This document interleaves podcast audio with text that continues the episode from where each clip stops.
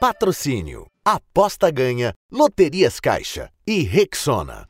Fala galera, estamos no ar, 10 e 1 da manhã, quase pontualmente. Esse é o Joga Junto. E olha, hoje eu tô muito animada, tô muito empolgada, porque temos o primeiro finalista da Copa do Mundo Feminina, a Espanha. Espanha bateu a Suécia por 2 a 1 e já está na grande final. No domingo, às 7 da manhã, pode ser campeã pela primeira vez. Espanha que chega a essa decisão pela primeira vez em sua história. E agora, o time espanhol aguarda quem passar de Austrália e Inglaterra. Esse jogo amanhã cedinho, hein? Sete da manhã. Então já estamos conhecendo, né? Quem vai protagonizar essa grande final do Mundial. Bom, para falar todo sobre tudo isso, para esmiuçar, destrinchar esse jogo que acabou agora há pouco e também para projetar o de amanhã, eu estou com elas, com as minhas amigas Laura Luz e Gabi Guimarães, e também com ela, que já é de casa, assistente técnica das seleções sub-15 e sub-17. A gente tem muita honra de recebê-la aqui mais uma vez, Lindsay Camila. Bom dia, Lindsay, tudo bem? Bom dia, Luísa. Bom dia, Laura. Bom dia, Gabriele. Eu, eu agradeço a, a informalidade e fico sempre muito feliz, sempre que convidada, para estar na casa de vocês. Ai, a gente que fica muito feliz, viu? Olha, hoje eu prometo que eu não vou errar o seu nome, que da última vez que eu te chamei de Lindsay Lohan foi para lá na Austrália, eu virei meme por conta disso, viu, Lindsay? Então agora eu vou, eu vou me comportar direitinho com esse lindo nome que você tem. Não, imagina, sem problema. Eu acho que as loucuras são parecidas da Lindsay Lohan da minha, tá tudo certo. É, então você tá bem louca mesmo, viu, Lindsay? Muito bom. Vamos falar bastante sobre futebol feminino hoje. E aqui, quem mais está com a gente, diretamente da Austrália? Nós aqui estamos empolgadas com essa Espanha, Laura. Como é que tá o clima por aí? Boa noite, Lau.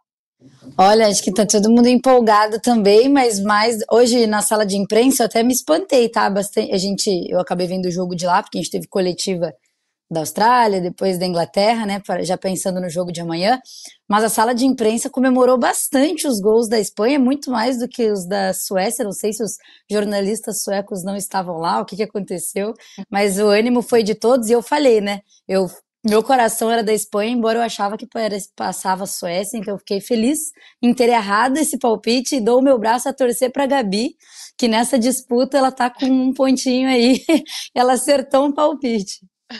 Ela está tentando sair dessa lanterna do, do campeonato, não está fácil a vida para ela, até porque ela passou a noite praticamente em claro, né? Gabi Guimarães, que estava fazendo a cobertura do Brasileirão masculino ontem à noite, acabou, sei lá, de madrugada e tá aí, né, Gabi, firme e forte.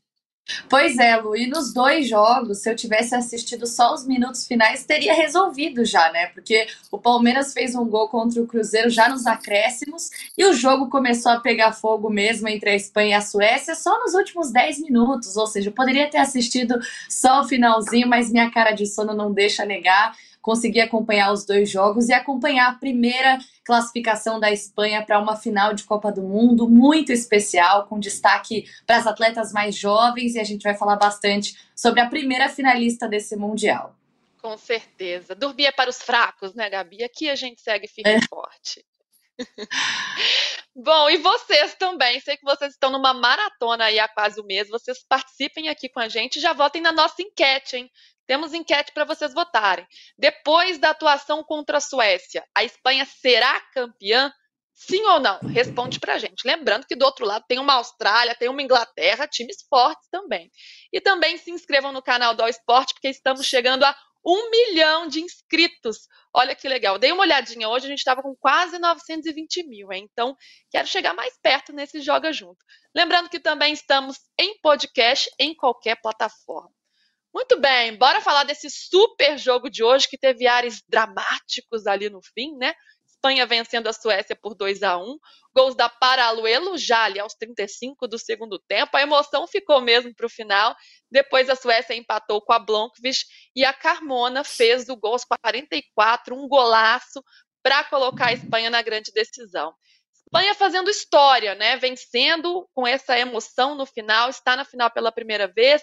E Lindsay, eu fico pensando nesse momento do futebol espanhol, né? Porque coroa não só um time, não só uma seleção, mas um trabalho profundo de investimento, de estruturação, de formação de base. Então agora colhe os frutos, né, de todo esse investimento que fez. Sim, sim, Luiz, eu acho assim, eu vou, eu vou para um ponto é, que acaba sendo um pouco contraditório. Lá vai, né? Já comecei. Eu acho que o apoio da federação ao treinador é, fala-se muito no que foi feito, no método, e, e não é para defender o treinador, mas eu, eu vejo que uh, a, a, ao mantê-lo, a federação mostrou o apoio para ele, para o treinador, mas mostrou também que está estruturado, porque ser campeão sub-20, sub-17, chegar a uma final de mundial, não é um trabalho solitário de uma equipe, é o trabalho de uma estrutura toda, é o trabalho de um campeonato que vem se, se é, que, que, vem de três, quatro anos, cinco, profissional realmente o, o campeonato todo. Então, assim, eu acredito que é, é, é muito importante para o futebol espanhol e também para mostrar, vou dar uma cutucada um pouco para a seleção, né, para a equipe francesa, que, que acabou trocando, chegaram umas quartas, mas é, eu vi um jogo bom contra o Brasil, um primeiro tempo muito bom contra o Brasil, um jogo contra Marrocos um, um pouco uh, normal, e aí chega e é eliminado uh, na, nas, nas quartas. Então eu vejo que a Espanha, o trabalho que a federação, porque a gente sempre fala de treinador, de atleta, mas a instituição, né, a federação é importante nesse processo e a liga também é muito importante para que venha esse resultado, né, Luísa? Então eu acho que é, é claro que a, a, as atletas, né, todas, é, 99%, tirando a, é, a Hermoso que joga no, na, na, na na, no México, então tirando ela todas as exato, tirando ela todas as outras jogando num campeonato nacional, chegando a uma final é, de Copa do Mundo. Então tudo isso mostra a estruturação necessária para que o futebol seja bem feito, literalmente em todas as categorias, né? Pois é, Lindsay, você comentando sobre essa atitude da federação de manter o treinador, me chama a atenção como elas conseguem se sobressair diante de um ambiente muito conturbado, né? A gente já falou sobre isso aqui longamente no Joga Junto, mas inclusive 100 jogadoras importantes que se recusaram a disputar a Copa do Mundo. E até a Itana Bomati, que é uma das referências dessa equipe, ela falou ao final do jogo, ela falou sobre como elas passaram por tudo isso. Ela disse o seguinte: é algo muito grande. Quem diria um mês que estaríamos na final quando começamos? Soubemos sofrer. Esta equipe aprendeu com estas situações. E aí eu fico pensando, Lindsay, você que tem muita experiência em vestiário, como que ela, todos eles, né, juntos, a comissão, com as jogadoras também, como eles, eles podem ter superado este momento para criar essa casca, para criar né, essa, essa potência de chegar numa final. Como você entende isso, esse momento de vestiário? É, eu acho que assim a hierarquia prevaleceu. E vou trazer um fato aqui: se fosse uma mulher a treinadora, será que a federação estaria apoiando como está apoiando o treinador? É, eu vou puxar um pouco de sardinha para mim. Nos dois clubes que eu saí, eu saí após uma vitória. A Corrine Diacre saiu de, um, de uma campanha muito boa. Então, o que eu vejo é que, assim, é muito importante, eu acho que a hierarquia tem que ser cumprida.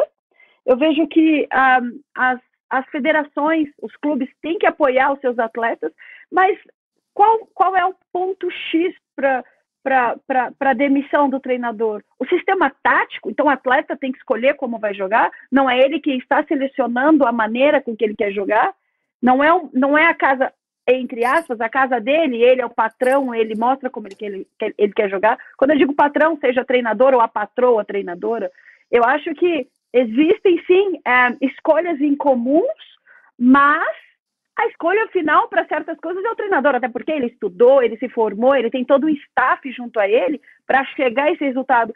E tá aí a final da Copa do Mundo, é, é, a federação apoiando ele, e, e, e, eu só faço uma pergunta assim: é, se fosse uma mulher, no caso dele, será que a federação sustentaria, não sei como dizer, estaria sustentando ela, no caso, até o final? E a gente vê que a Corinne Diacre, acabei de ver essa semana uma reportagem sobre ela um, na, na, em uma mídia social, o declínio da Corinne Diacre. Cara, e não estou aqui só para defendê-la, porque é uma situação muito parecida com a do treinador da Espanha, e, e ela foi literalmente sacada, numa reunião com três pessoas, quatro pessoas, desculpa, acabaram tirando ela. E, e por quê? Porque ela tinha um comando forte, porque ela tinha personalidade forte, porque ela não cedia as coisas. A programação da seleção francesa foi mantida conforme ela passou. O, o, o Hervé Renard chegou e nada foi mudado. Então, a questão é, se fosse uma mulher na Espanha, será que chegaria? E como foi um homem? Que maravilha, que maravilha que chegou, porque é, a gente tem que reconhecer que existe um comandante, existem atletas, mas hoje a gente ouve muito, ah, não gosto de fulana, é, não gosto de ciclana, ela, ela não treina bem, ela não está passando a tática. Como assim? Atleta tem que treinar e jogar, treinador tem que ir lá e treinar. Então, eu acho que a federação tem muito, quem, quem está no comando da federação, organizando tudo, tem muito mérito nessa final da Espanha, porque se a gente ficar ouvindo atleta, a gente, se a gente tem um elenco 24, né? São 24 é, elegíveis, né, para uma Copa do Mundo, 23. A gente vai ter 11 contentes e todo o restante não vai estar contente. Então, se a gente ficar ouvindo cada hora um que não está contente, vai sempre houver, a, acontecer essas trocas. Então, a, a federação, a Real Federação Espanhola, está de parabéns por isso que, que, que ganhou tudo que ganhou e está conquistando né, nesses últimos dois anos. É uma questão complexa, né? Porque de fato a federação ela manteve essa decisão de deixar o Jorge Vilda lá. Os resultados estão acontecendo, a gente está vendo em campo. Agora a reclamação das atletas não era só em relação a questões táticas, né? Questões de campo, era em relação ao comportamento dele também. Ela se relata alguns comportamentos abusivos, enfim. Como é que você vê essa questão, Lau, diante disso, né? Que claro que existe uma hierarquia que é importante que seja mantida, os resultados estão acontecendo, mas elas tinham reivindicações fortes também também é complexo, né, juntar todos esses elementos. Com certeza, Lu, é muito complexo. A gente a gente também um juízo de valor estando de fora. A gente não acompanha, a gente não sabe uh, até que ponto isso está acontecendo, tanto o lado das atletas quanto o lado do treinador. Até acho que a Lindsay, nesse sentido, tem, tem muito mais uh, lugar de fala, vamos usar assim essa expressão, por saber como se trata um vestiário, né? A gente não sabe. Mas algo que eu estava até falando com alguns amigos, colegas aqui hoje de tarde, é como a gente, imprensa, trata uh, a relação com o com o treinador de uma maneira talvez diferente do que a Espanha tem tratado. Porque, por exemplo, hoje a gente muito se fala que elas estão avançando uh, e elas estão ganhando ou perdendo jogos, mas assim, ah, se estão perdendo, tá na conta do treinador. Que até a, a, derrota contra o Japão falam, pô, é por conta do Jorge Vilda. Se elas estão ganhando, não, elas estão ganhando apesar dele. Elas estão ganhando pelo mérito delas. E aí eu até trago como um debate mesmo pra gente. A gente olha para a seleção brasileira e a gente, eu até falei aqui, a gente colocou muito na conta da Pia a derrota, assim como se fosse uma vitória, a gente colocaria muito na conta dela também. Às vezes até tirando o protagonismo das nossas jogadoras, tanto no momento bom quanto ruim. E aí, como isso é diferente na Espanha, como eles têm tratado isso de maneira diferente, né? Porque lá era, ah, elas estão ganhando apesar dele, o protagonismo é todo delas. E claro, eu, uh, a gente falou aqui ontem, né, com o nosso correspondente, que, que é um correspondente na Espanha, que conhece uh, todo, todo uh, a, tudo que tem acontecido, e ele falando, não, na verdade o trabalho é dele também, quem está ali comandando é ele, então também não, dá, não tem como tirar totalmente o papel dele. Então, justamente meu debate é esse. A gente, muitas vezes, aqui na imprensa brasileira, tira o protagonismo das jogadoras, enquanto lá na imprensa uh, espanhola, especificamente, agora falando, eles dão todo o protagonismo. Então, acho que deve existir um equilíbrio nesse meio termo. Eu vejo que falta, talvez, a gente encontrar justamente qual é o papel do treinador, até que ponto ele vai e até que ponto as atletas por si só vão fazer aquilo, né? Eu até trago para vocês, justamente, assim, porque eu não tenho como falar isso, eu não tenho o mínimo mínimo conhecimento de vestiário, de, de vivência em relação a isso. E aí, Gabi, como é que você vê esse cenário?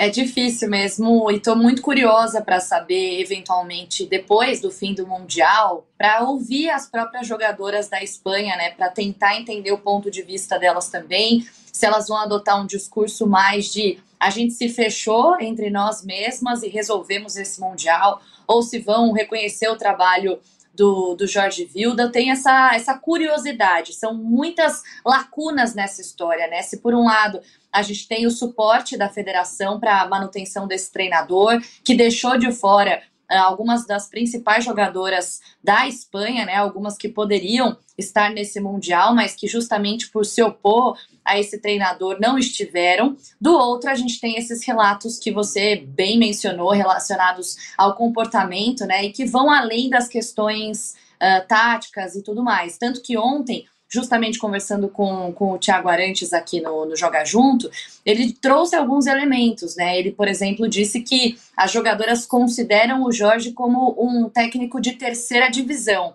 Ele também falou sobre é, a maneira como esse treinador é visto uh, pela imprensa e que ele sente até um, um, um desrespeito, né? Uma ele é um pouco ironizado pela, pela imprensa espanhola, então isso me chamou muita atenção.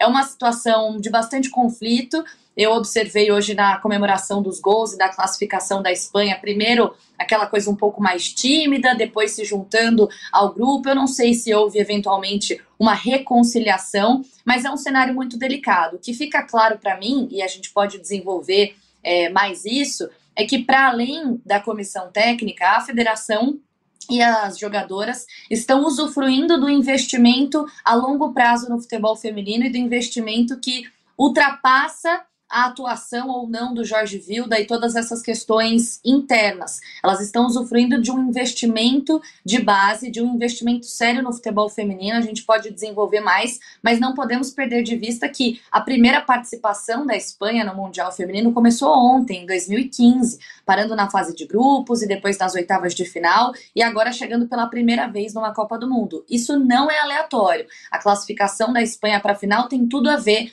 com investimento em base. Então, para além desse conflito, todo mundo da Espanha está usufruindo do investimento que foi feito a longo prazo. Eu acho que essa é uma chave fundamental para conseguir superar esses conflitos internos. Sem dúvida, é um crescimento exponencial, né? A Espanha na, na base é bicampeã mundial sub-17, campeã mundial sub-20, está só na terceira participação em Copas do Mundo. Em 2015 caiu ainda na primeira fase, em 2019 foi para as oitavas e agora já chega na final, podendo ser campeã. Então, é um crescimento realmente que chama muito atenção. Agora, Gabi, você comentou sobre a comemoração depois. Me parece que um dos pontos mais interessantes dos Jogos da Espanha, a gente fica torcendo, né? Depois do apito final, vamos observar, vamos ficar de olho na treta, porque a gente também gosta de uma fofoca, né? Para ver o que está rolando.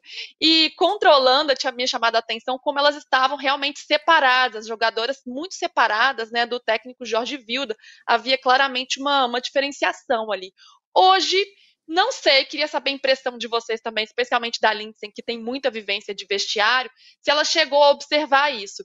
Viu uma comemoração mais tímida no início também, atletas entre elas, mas depois ele ali confraterniza com algumas atletas importantes, inclusive, que eu me lembre aqui, a Codina, a Redondo e a Hermoso são algumas das jogadoras que abraçam ele.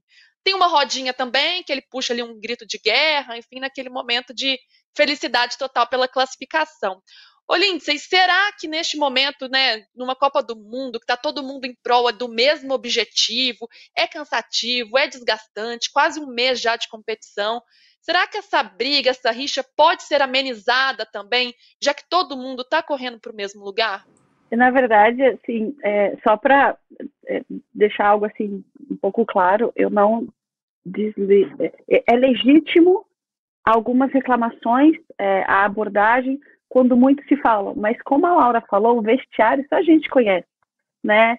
É, eu, eu, eu, eu, vou, mais uma vez, não quero aqui parecer falar só de mim, mas mais uma vez eu sou conhecida aí por ser louca, por ser é, mandona, por ser folgada, mas não, não lembram da minha honestidade, não lembram da minha sinceridade e, e dos resultados, né? Então, assim, quando fica um rótulo, é difícil retirar esse rótulo.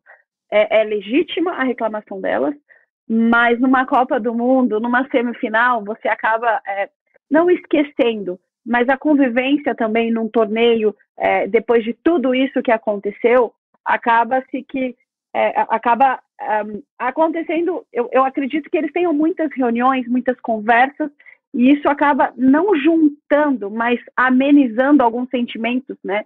Porque a, a, nós, nós, estamos passíveis a erro. Então, se ele errou, e, e, espero que ele tenha reconhecido o que ele errou, as meninas de repente entenderam, porque isso já aconteceu de eu ter problema com atleta e na hora do gol e abraçá-la e comemorar com ela, porque é, muitas vezes não é pessoal. A gente, eu acho que nós do feminino, né, é, temos que entender que é apenas profissional. Se a gente cobrar uma atleta, não é no pessoal. E nós mulheres, né, é, existe algo que no feminino é muito forte. Quando você troca uma atleta ou você dá uma bronca, é levado muito para o pessoal. Ah, porque não gosta de mim. Mas ali, sim, não me quer aqui. Como que eu não vou querer a atleta lá se foi eu quem a trouxe? Se foi eu quem a pedi?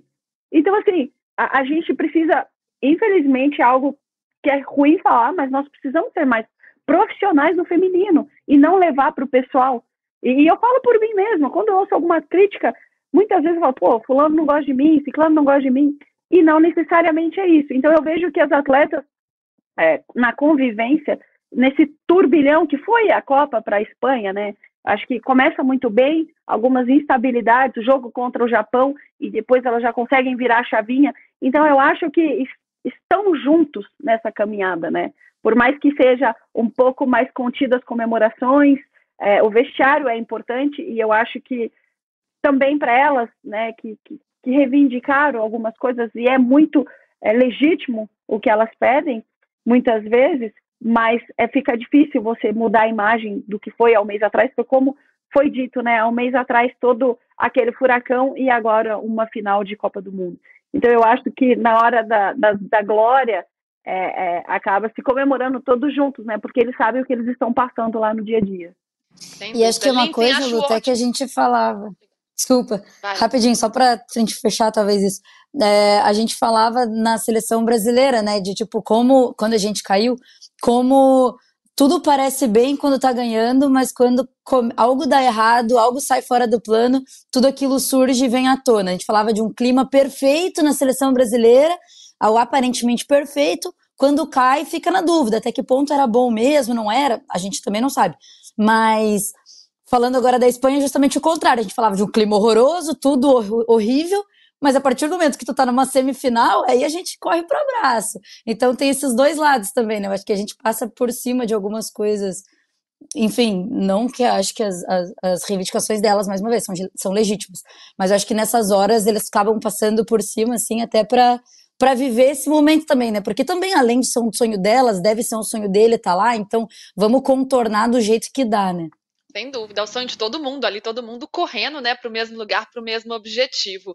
Agora, Lindsay, eu acho ótimo que você valorize muito a sua trajetória, porque a gente valoriza demais. Outro dia a gente estava numa outra edição do Joga Junto aqui e falando como gostaríamos de ter mais mulheres comandando tanto times femininos como times masculinos, e o seu nome foi aqui super citado como uma referência mesmo, que surjam outras Lindsays por aí, porque a gente precisa e muito. Então, se você fala que você é brava, que você é louca, eu não sei, mas que a gente precisa de mais Lindsays, isso sem dúvida. Então, fica aqui a nossa referência, a nossa reverência a você, na verdade. Bom, vamos falar um pouquinho do jogo, né? Porque foi um jogo dramático, emocionante. Agora era um pouco um contexto, um cenário dentro do que a gente esperava. A Espanha controlando mais o jogo, a Suécia apostando na bola aérea mas a Espanha não conseguia ser incisiva, né? Não conseguia matar a partida. Até que entra ela, Paraluelo, essa menina de 19 anos, uma joia, entra no segundo tempo e faz um gol, muda a dinâmica, faz um gol. Logo depois a Suécia empata com a Blomqvist. Aí a gente pensa, agora vai para a prorrogação e esse jogo vai longe.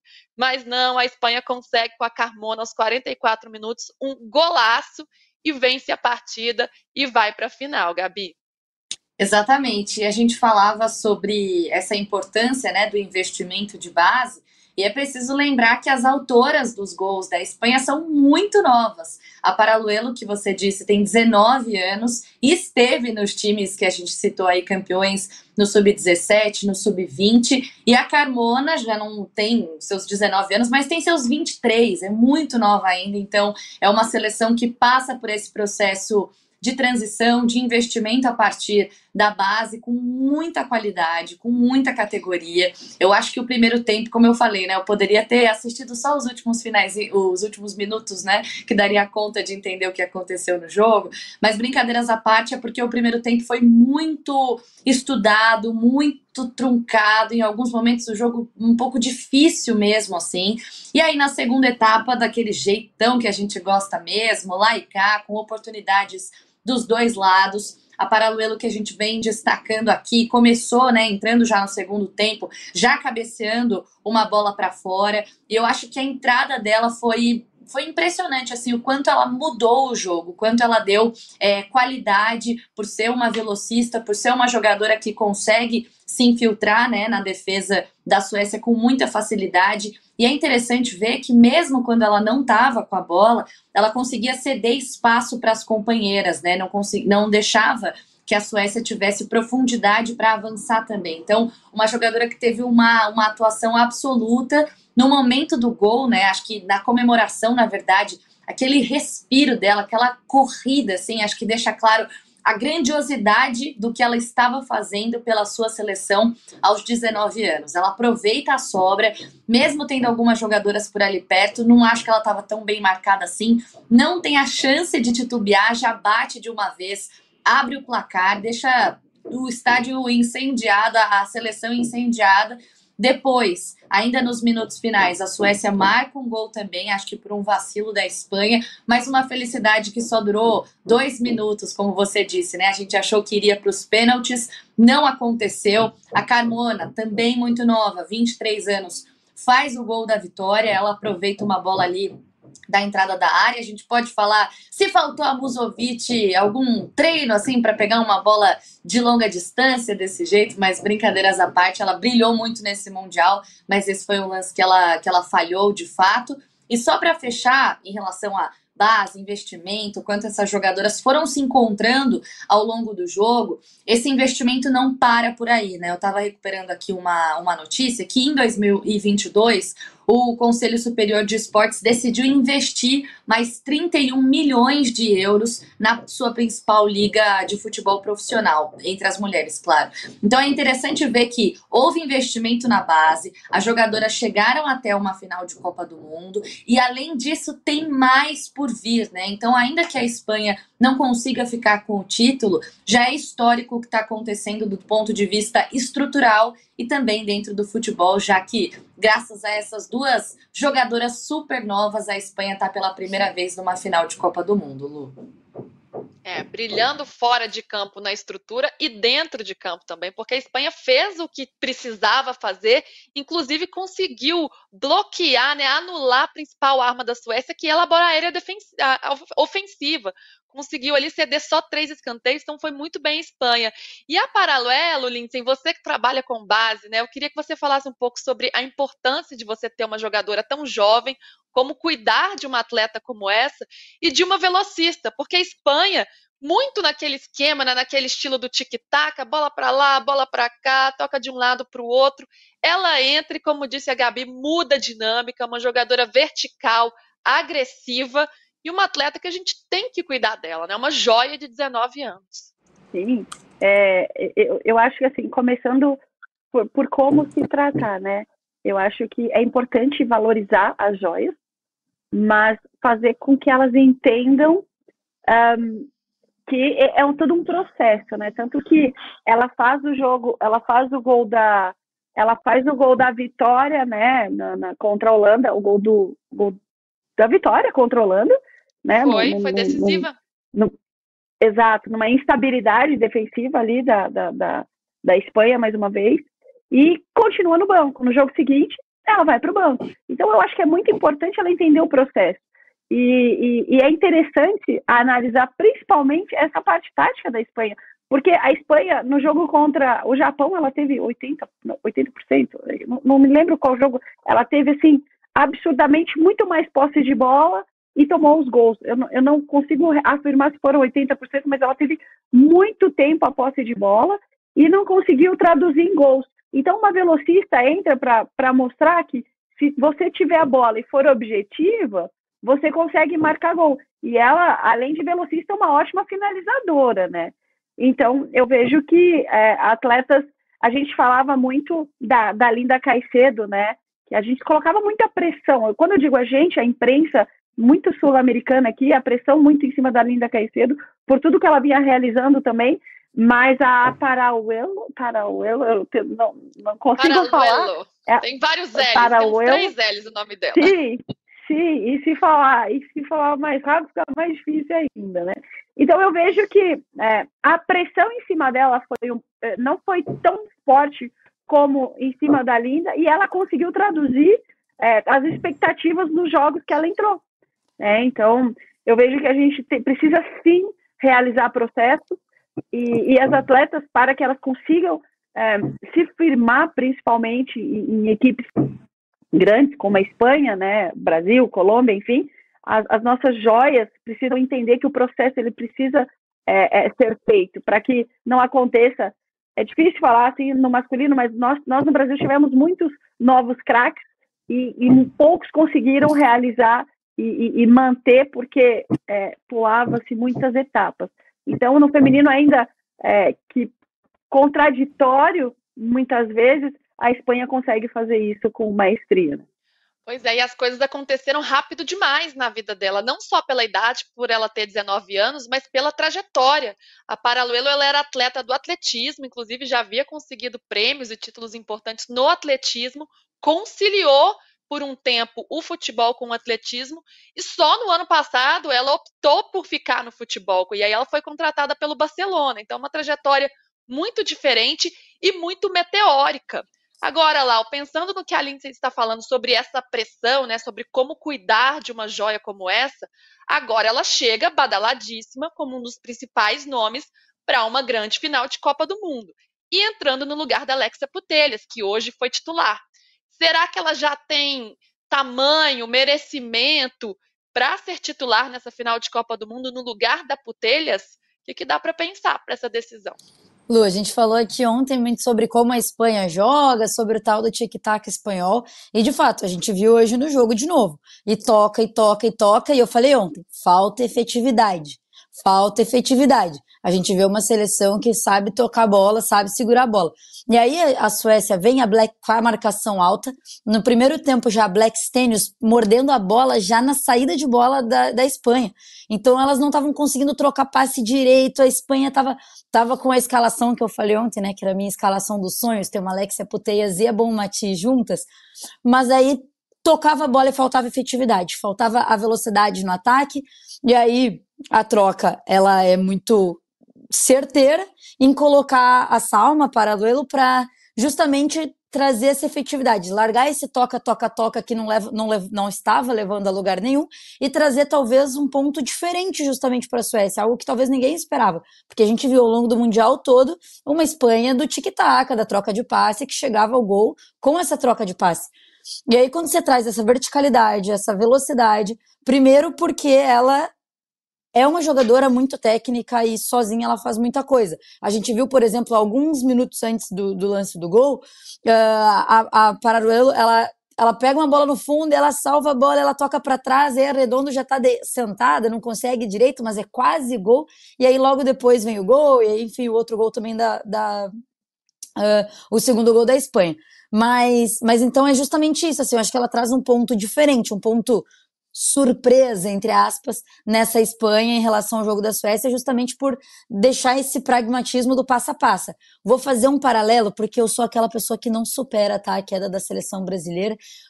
A gente falava, hum, claro, né, antes do, do Mundial, obviamente, por exemplo, da Ludmilla no time do Brasil. Porque eu acho que a Ludmilla traz isso para o time do Brasil. E aí tem vários paralelos de ser jovem, de ter vindo do atletismo, de ser uma baita velocista, jogar muito bem pelos lados, porque é o que a, a Paralelo faz, vários né? De jogar pela esquerda. A Ludmilla.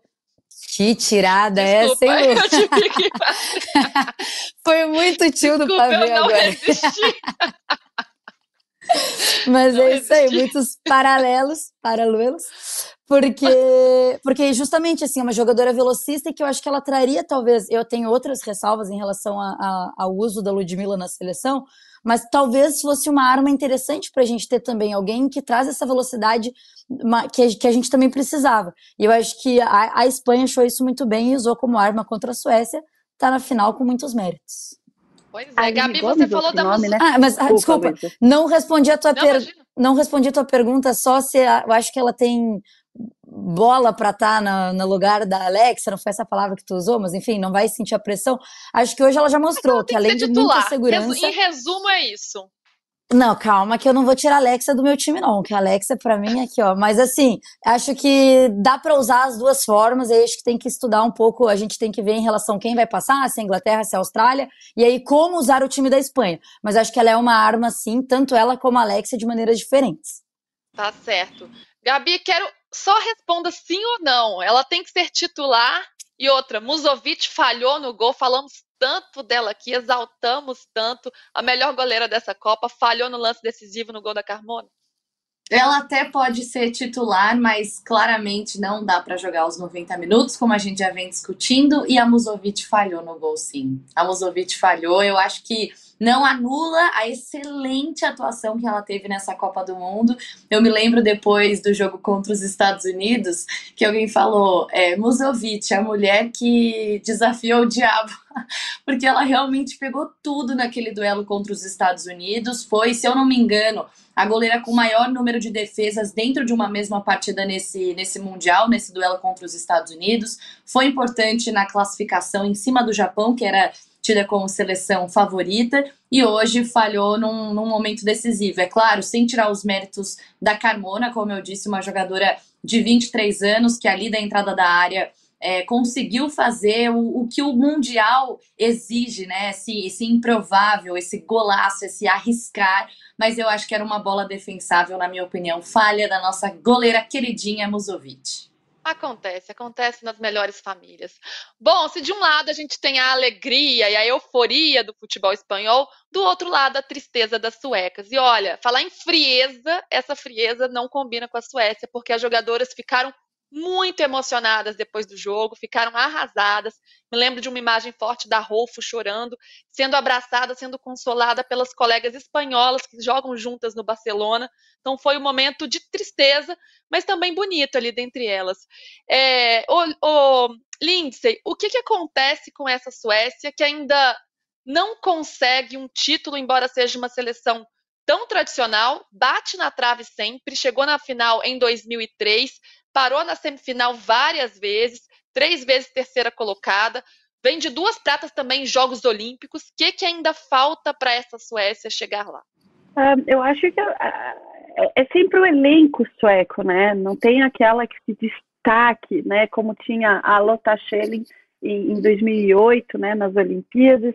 Uh, eu vejo muito o elenco sueco muito bom e, e, e, eu acredito que assim é, eu, eu, eu, vejo que o campeonato nacional também são de, de, excelentes atletas, mas a gente não vê aí uma finalizadora, uma centroavante nata, tanto que a, a, a, a, a que joga no, no Real Madrid, eu sou muito ruim de nome, tá? Me desculpa. E, e é que a, a, a, a oh, gente, eu esqueci a atacante também, me desculpa aqui, que jogou na França, que estava na Espanha. Eu vejo ótimas extremas, não excelentes centroavantes, né? Então a gente vê aí que a, a, a, a Aslani, que jogou no PSG, que jogou é, no, no, jogou no Real Madrid, ela ela foi banco, já está com mais idade, mas era uma dos destaques do, do, time sueco. E a gente vê as extremas muito boas, a gente não vê centroavante nata. Todos os jogos que a Suécia ganha, acabou passando, mas assim, não passava com tranquilidade, não, não é um jogo que, que joga como os países, como a França, como a Espanha, como, como joga o Brasil. Então, é, é, é, geralmente a Suécia chega pelo elenco, pela, pela, pela parte tática, pela excelente, pelo excelente cabeceio, pela excelente defesa, pela excelente goleira, e nunca por uma, como a gente fala, né, uma brocadora, aquela que faz o gol, aquela que chama a responsabilidade. Teve em 2008, mas eu não vejo há muito tempo essa atleta que vai chamar a responsabilidade para fazer os gols. Né?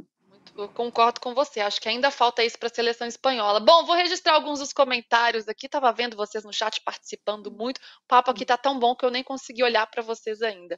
O Gessé está aqui falando, gente, são um fracasso nos palpites. Então você dá as mãos para a Gabi e vocês podem se abraçar e ficar juntos, viu? Porque a Gabi tá na mesma que você.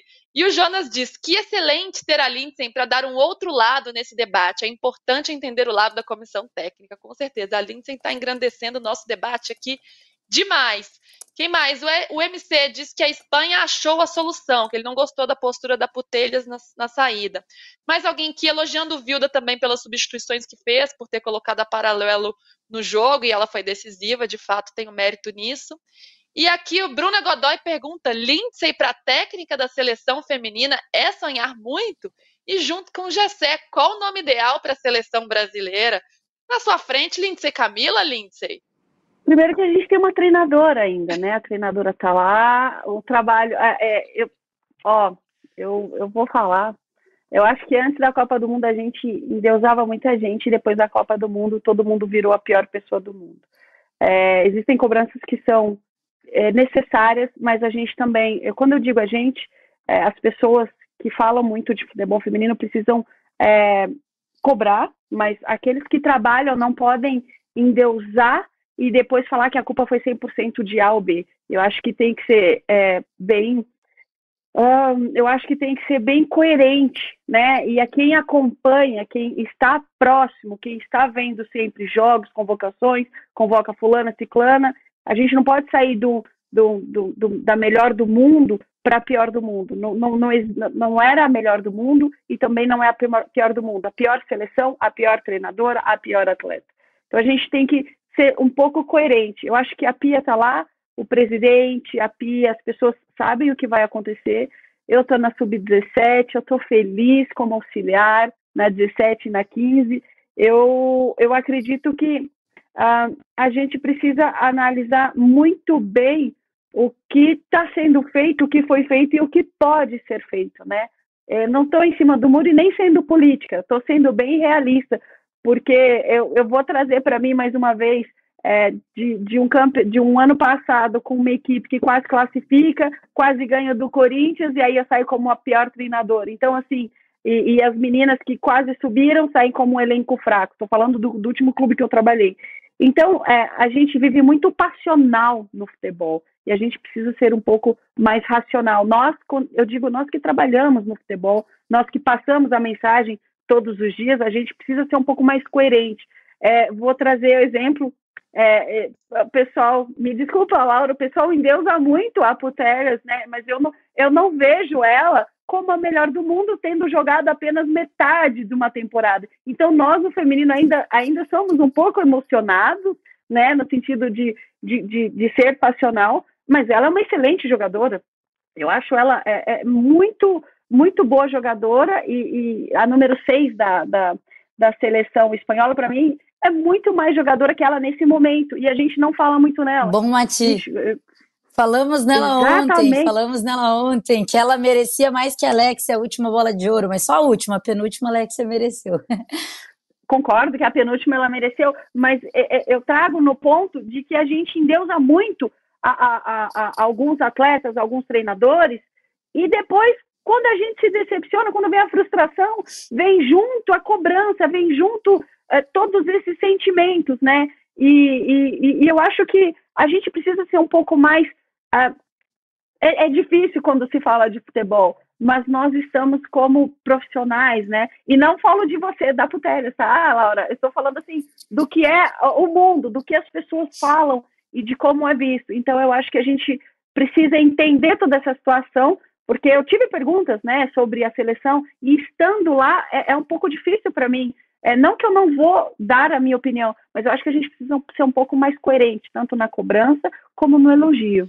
Lindsay, assino embaixo e não fui eu quem falou, viu? Foi o pessoal aqui no chat. É o povo aqui, viu? Não fui eu, não fui eu não que fiz campanha. Eles que estão fazendo campanha para você, para deixar claro.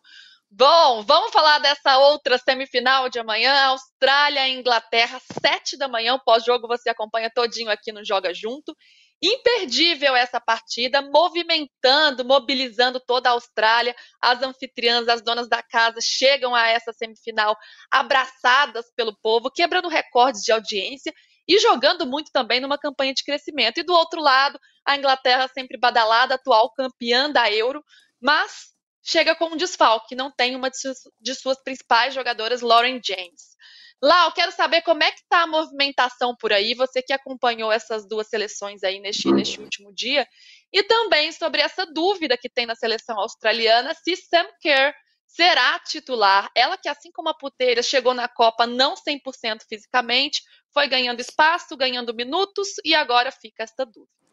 Lu, foi obviamente a Lauren James não, mas a Sam Kerr foi tema nas coletivas, tanto da, da Austrália quanto da Inglaterra, tá? Primeiro, questionado o treinador da, da Austrália se a Sam Kerr jogaria, não jogaria. Óbvio que ele não entregou os pontos, não falou. Falou o quê? Que para ele, na hora de escalar o time, a química do time é o mais importante, que ele tem ótimas jogadoras, sabe da qualidade da Sam Kerr, mas sabe que a Austrália está fazendo um bom jogo também sem ela, mas entende que ela é uma, uh, uma peça ele não usou a palavra indispensável, mas muito importante para o time. O que ele fala é que ela está pronta, de qualquer forma, para jogar o jogo inteiro se fosse necessário. Ela já está liberada. Falou também que ela, uh, o que ela jogou no último jogo é, foi muito além do que, do que uh, ele imaginava, tanto física, da parte física quanto mental dela ali, né? Ah, enfim, que ela, ela, ela conseguiu ficar muito mais tempo em, jogando com qualidade, muito mais minutos do que ele imaginava e que isso espantou a, a, a comissão técnica também. É, perguntada, da, então fica essa dúvida, né? Ele não, ele não entrega os pontos, diz que ela pode, que ela tá liberada e que ela fez um bom jogo último. Perguntada para Sarina, mais ou menos a mesma pergunta que fizeram para Pia também, quando perguntaram da Wendy Renat. Falaram: olha, Sarina, ela é uma arma ela é uma ótima finalizadora, uma atacante, uma das melhores atacantes do mundo. É, você tem plano para ela, para a Inglaterra jogar contra ela é, ou sem ela, né, com, com, com ela no banco. Mas a Sarina, ela é sempre, vou falar, oh, chata a, a coletiva da Inglaterra, tá? Eles não respondem nada. Sarina só responde: é, nós temos um plano, é óbvio que nós temos um plano para jogar, se ela estiver jogando ou se ela estiver no banco, nós temos um plano, não vamos jogar. Uh, de acordo com ela, mas a gente estamos prontos para as duas uh, para as duas alternativas. Então assim, chata, nenhum, ninguém respondeu nada, mas aí fica a dúvida se a gente vai ter a Sam Carroll ou não, se, enfim, não temos nada respondido, mas muito tema nas duas coletivas. Então, quem vai responder é a Gabriele Guimarães. Ela vai nos tirar essa dúvida. Gavi, a Austrália chega à semifinal sem sua principal jogadora no, no, auge, mas se virou muito bem sem ela, né? Jogando em transições rápidas, atuando no contra-ataque e com outras atletas que se destacaram. Ford, Fowler, Raso, várias outras atletas apareceram. Neste momento, não dá para deixar uma referência como Sanker fora ou o time que está ganhando não se mexe? Pergunta de um milhão de dólares, mas eu tô com um training tão bom quanto o da Sarina e de toda a comissão inglesa, tá? Mas, sei, sei. Você vai desviando ali no muro, andando por cima ah, ali. Exatamente. Exatamente. Joga uma piadinha para dar uma distraída. Brincadeiras à parte, é, por mais que eu acho que a, a Inglaterra tenha se destacado e encontrado alternativas ao longo do Mundial. Não começou tão bem a Copa do Mundo, mas foi encontrando é, caminhos sem a sua principal jogadora. Eu não abriria mão de começar uma semifinal sem uma jogadora do calibre da Sam Kerr. Entre outras coisas que a, que a Laura vinha destacando aí da coletiva da Austrália, o treinador disse assim: ó, acho que consistência e química são a chave para qualquer equipe que queira ter sucesso nos torneios. E a disponibilidade é outra coisa que também é, é chave para ter sucesso. Disponibilidade justamente por isso, do ponto de vista de a Sam Kerr estar tá voltando de uma, de uma lesão, estar tá se recuperando, de ter demonstrado é, qualidade e muito mais minutos do, do que o esperado no duelo contra a França. Então, se ela tem as condições físicas e mentais que a gente viu, a gente viu em campo uh, por bastante tempo no último duelo, eu começaria com essa jogadora. Eu acho que, se necessário fazer alguma alteração depois, não tem problema nenhum, retomar, mas eu não abriria mão de ter uma atleta desse calibre no meu time para disputar uma, uma semifinal. Eu queria destacar também que a Inglaterra é, não, não chegou ainda naquele futebol ideal, porque eu acho que é uma seleção que fez alguns jogos ruins apesar de ser, de, eu já falei isso aqui algumas vezes, é uma seleção que tem muito repertório do ponto de vista ofensivo, né, do meio para frente, é uma seleção muito qualificada, mas que tem alguns ajustes para fazer. A Sarina teve dificuldades, teve que lidar com alguns problemas antes e durante o Mundial, né, quando a gente fala de desfalques e de alguns problemas. E para mim, a Inglaterra ainda é um time que quando acaba cedendo, né, deixando a qualidade, é, aliás, deixando a adversária é, fechar mesmo na marcação, é uma seleção que tem muita, muita dificuldade. E a Austrália tem se mostrado uma seleção que sabe marcar muito bem e que sabe é, trabalhar em transição ofensiva, né? Então, eu acho que a Inglaterra vai ter bastante trabalho pela frente. Quando a gente olha o projeto a longo prazo e a quantidade de estrelas que esse time tem em comparação com a, com a Austrália, é totalmente diferente. Mas o fator casa também vai pesar, esse processo de transição na Inglaterra vai pesar. Então, para mim, a Austrália surpreendentemente, eu não, não diria isso com nenhuma convicção antes do Mundial, chega com um pouquinho mais de favoritismo. Se eu tenho a Sam Kerr, que é das melhores do mundo, para entrar em campo, eu entro com essa jogadora. Não tem jeito, não. Lindsay, você entra com a Sam Kerr ou não? Eu entraria com a Sam Kerr. Eu acho que ela é muito importante para o Chelsea. Eu, eu, vejo ela como uma das melhores finalizadoras ou uma das atletas mais importantes no cenário, é, até mundial. Eu vejo ela muito importante é, nos resultados anteriores é, da própria Austrália, a frustração né, das últimas Olimpíadas. É, eu entraria porque é, é, uma atleta que sabe fazer gol, é uma atleta que a gente vê aí poucas é, atualmente é, fazendo gol ou chamando a responsabilidade, como ela chama, no próprio Chelsea, né? Então, a, a, a final da Champions, tudo isso.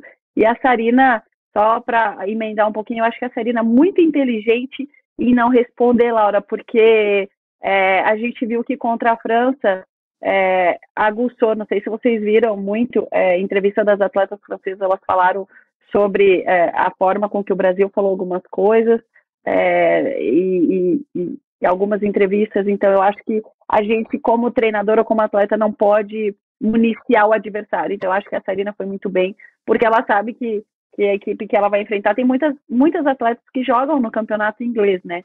Então, a, a, acho que a gente não fala disso, mas a, é, sempre que a gente consegue municiar o adversário, fica, fica difícil, né? Muito bem, ó, vamos chegando à reta final aqui do Joga Junto, mas o nosso chat está em, em alvoroço, nem sei mais a palavra que eu ia usar, já até me perdi aqui. O Jonas dizendo, Lindsay coerente, Alexa mereceu o prêmio de melhor do mundo, já na segunda foi mais mídia do que resultados. E o Gessé, é preciso ser racional para admitir que o ciclo da Pia não foi positivo, não deixa legado. Precisamos debater novos nomes para a tão necessária renovação. Essa é, essa é a opinião dele. Mas depois ele diz que é preciso ser racional para. Não, ele mudou aqui.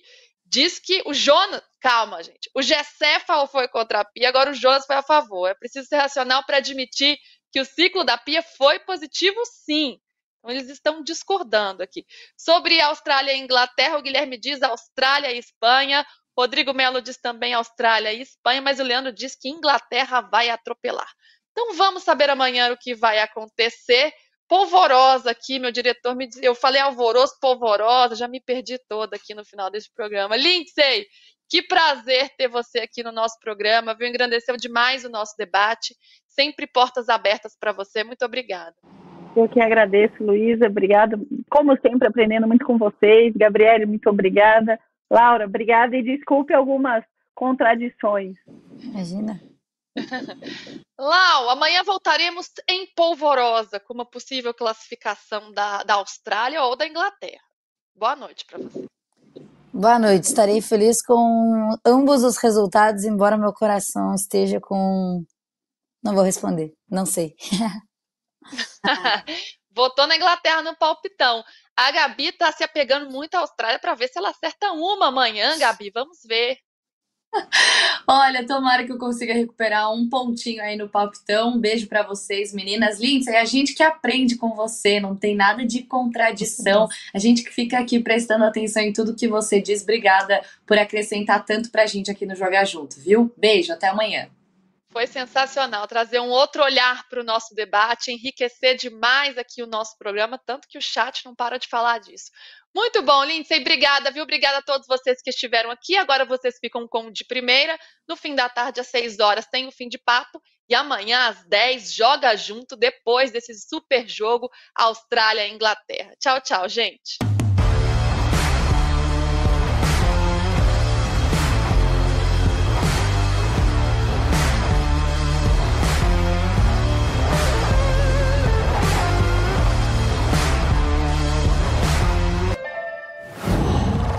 qual.